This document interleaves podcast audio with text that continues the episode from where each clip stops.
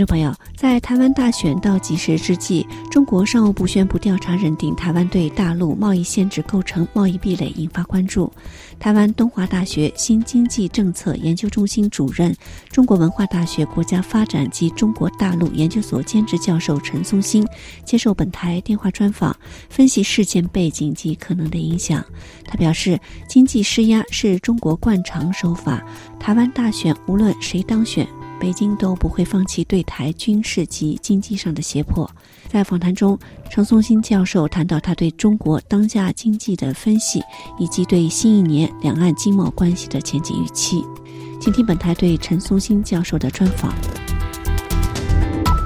中国商务部在十二月十五日发布了对台贸易壁垒调查的结果，认定台湾对大陆贸易限制构成了贸易壁垒。那接着又宣布终止对台十二项石化产品的关税减让措施。您能否介绍一下这个调查的背景，以及北京为什么要在此时公布结果呢？呃，我想从台湾跟大陆之间的关系，或者是从国际间啊中国对外的关系来讲，这一种所谓的经济胁迫的手段啊，应该讲是使用的非常频繁。呃，一般来说的话，如果你能够顺着这个中国共产党的想法，那么来做一些配合的话，他一般就会施以小惠。那么，如果说在哪一个方面能够说违背他的话，那很可能他就会把原来给你的这些的事情啊。一些好处给抽回去了啊，那么这个在国际间例子是非常多。那当时在马先生的时代，那么两岸的关系相当的不错啊，那基本上有点类似一种和平的红利。但是实际上呢，中国它有一个习惯性的做法，他都希望是说借着施以小会，包括他后来对其他国家的一带一路啦或投资啊，他希望能够加深你对中国经济的依赖度。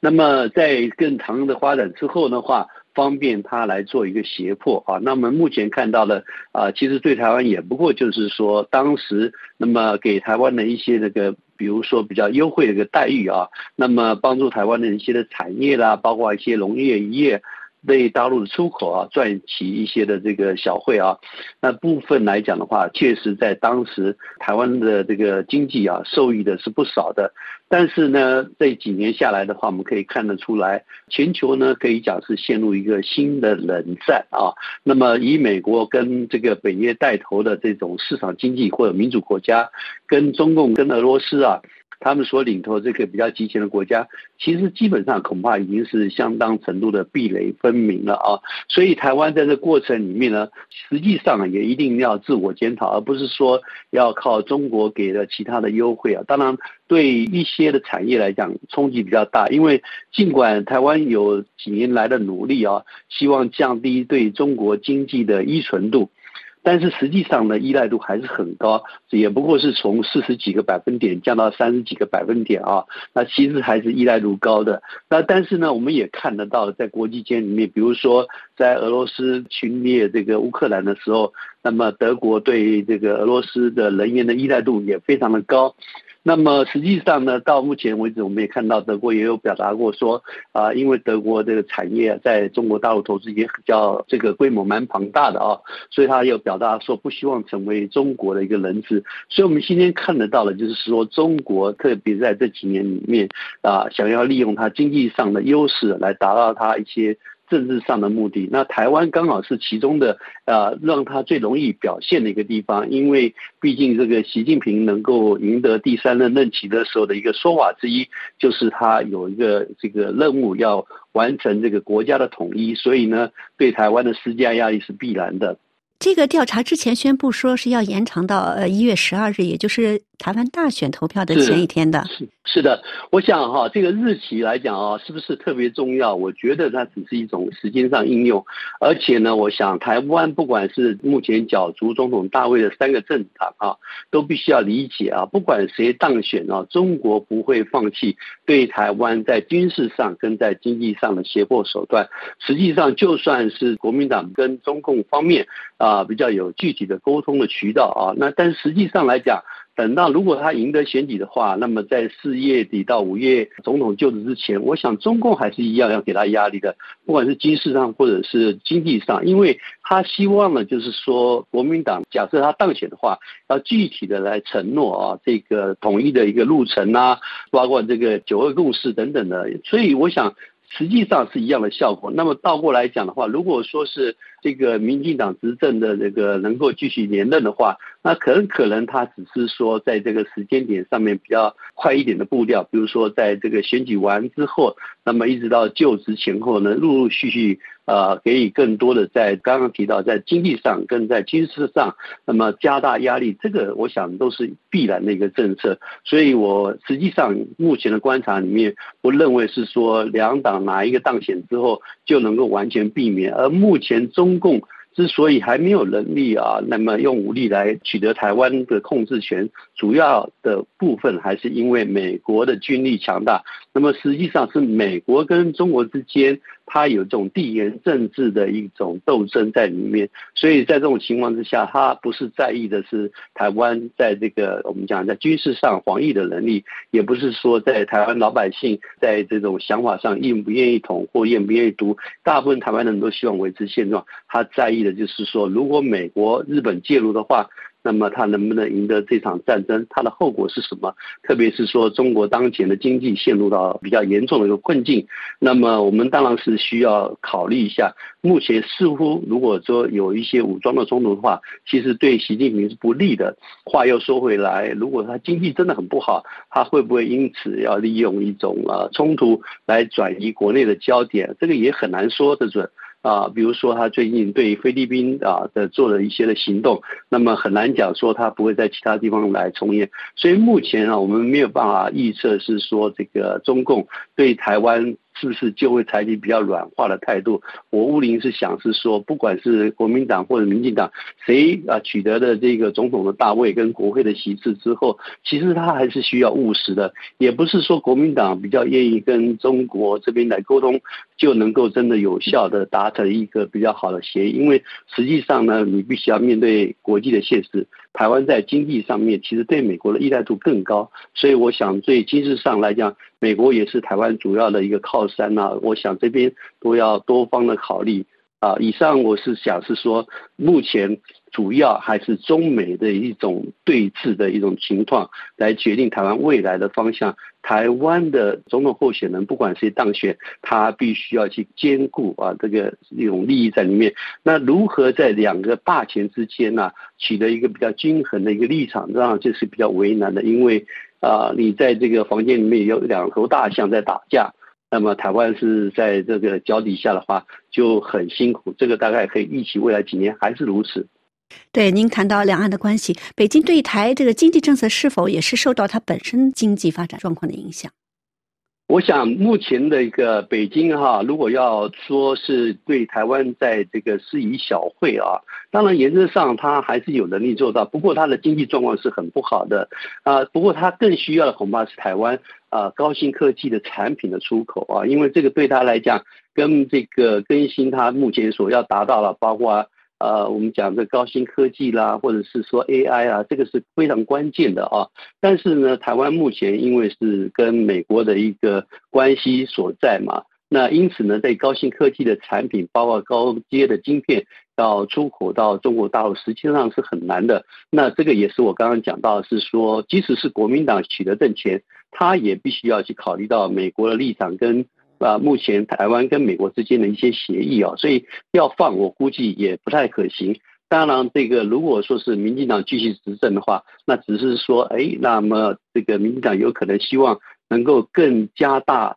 减少对中国经济的依赖。那么这个东西的话，就比较麻烦一点，就是说，呃，表面上的一个这种啊友善的关系，至少可以在未来一两年里面啊，可以把它。缓和目前一种紧张的情势啊，但是如果说立刻就是要走到比较这种冲击跟挑战的话，那么局势就会立刻紧张。这或许就是全球的投资人目前都很关注。但我自己的看法就是说，中国目前的经济实际上是处在一种系统性的金融危机的边缘啊。它的经济三驾马车其实目前状况都不好。那么尤其是地产开发商哈，可以讲呃，应该说它前百大的开发商里面的话，可能陆陆续续还有更大的这开发商会爆雷。那这两天又爆出来了，就是说它的这种影子银行里面。啊，特别是信托的，有更多家的这个信托业者，目前等于也是一种破产的一个状态啊。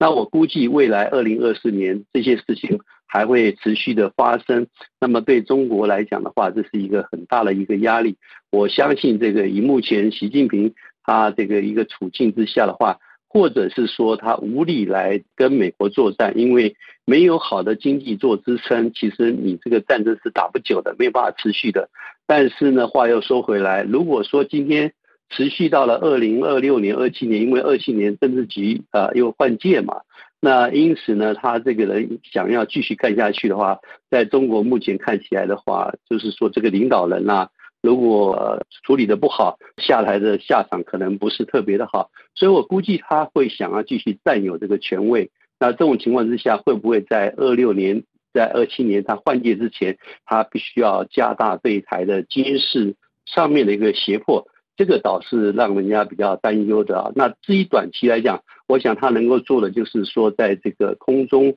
或者是海上的这个水面的这种舰只上面啊，更大的冲击台湾的目前的这个领土或者是防空的啊识别区，那这个里面会不会有擦枪走火？我觉得我们还是要密切的来关注。全国政协召开了一个涉台的会议上，王沪宁说强调要加强两岸的产业合作，打造两岸的共同市场。在现在这个大选在即的情况下，面临的新的一年开始，您对于这个两岸的经贸发展有怎么样的预期？呃，我想目前中国最大的问题就是说，它这个从二零零八年之后啊，借着这个财务杠杆啊，也就是说借着债务啊，那么挹注到铁路、公路基础建设，还有这个房地产的一个建设之后啊，导致于是说它整个资产的泡沫规模非常的庞大。在零八年的时候，它整体的家庭、企业跟这个政府的负债。可能是 GDP 大概是一百四十个百分点啊，而到了二零二二年、二三年的时候，它已经超过两百八十个百分点，也就是说，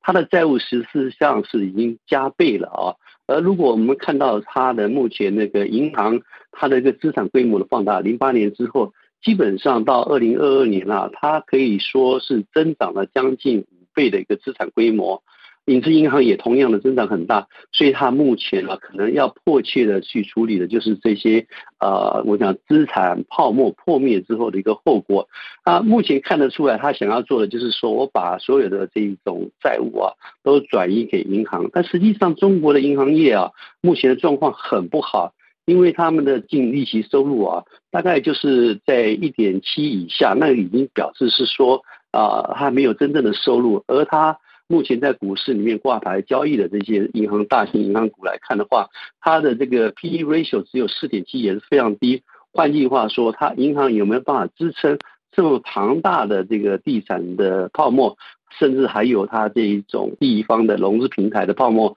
我觉得我们是高度保留的。那这也代表是说，原来放款给地产开发商的这种影子银行，尤其是信托业啊，目前为什么会持续的暴雷？也就是啊，说明这个现实。因为中国的这种信托业大概就是六十七家吧，那么其中呢，不良资产啊超过三成的，大概有将近十五六家。那么最近又倒了好几家，包括今天的四川的信托啊，所以感受到就是说，它可能在农历年关前后，一直到过了年之后，恐怕地产开发商的暴雷，以至于说影子银行跟银行出现更多的问题，这个恐怕是就是一种呃需要去密切关注的，会不会导致它发生系统性金融风险？啊，如果是这样的话，他可能就是呃，我想是说，他光灭火都来不及了啊。那可以看得出来，他今天又宣布啊，人行又换了一个副行长，这个业已啊已经换了两个了。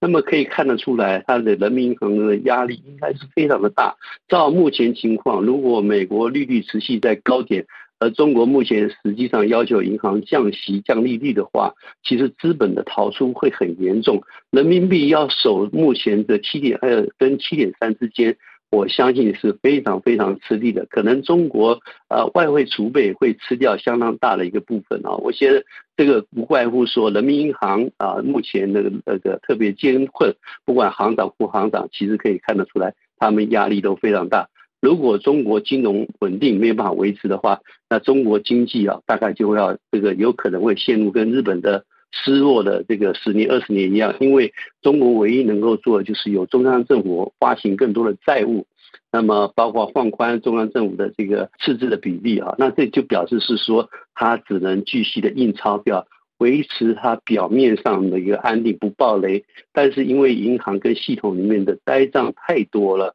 所以呢，这个银行跟影子银行将来没有办法有足够的资金啊来挹注给它这个建设跟经济发展的需要。这种情况之下的话，不太可能是在未来两三年之内，它就能够解决目前的经济的难关跟金融的稳定的挑战。听众朋友，以上专题由林兰采播，感谢飞利浦的技术合作，再会。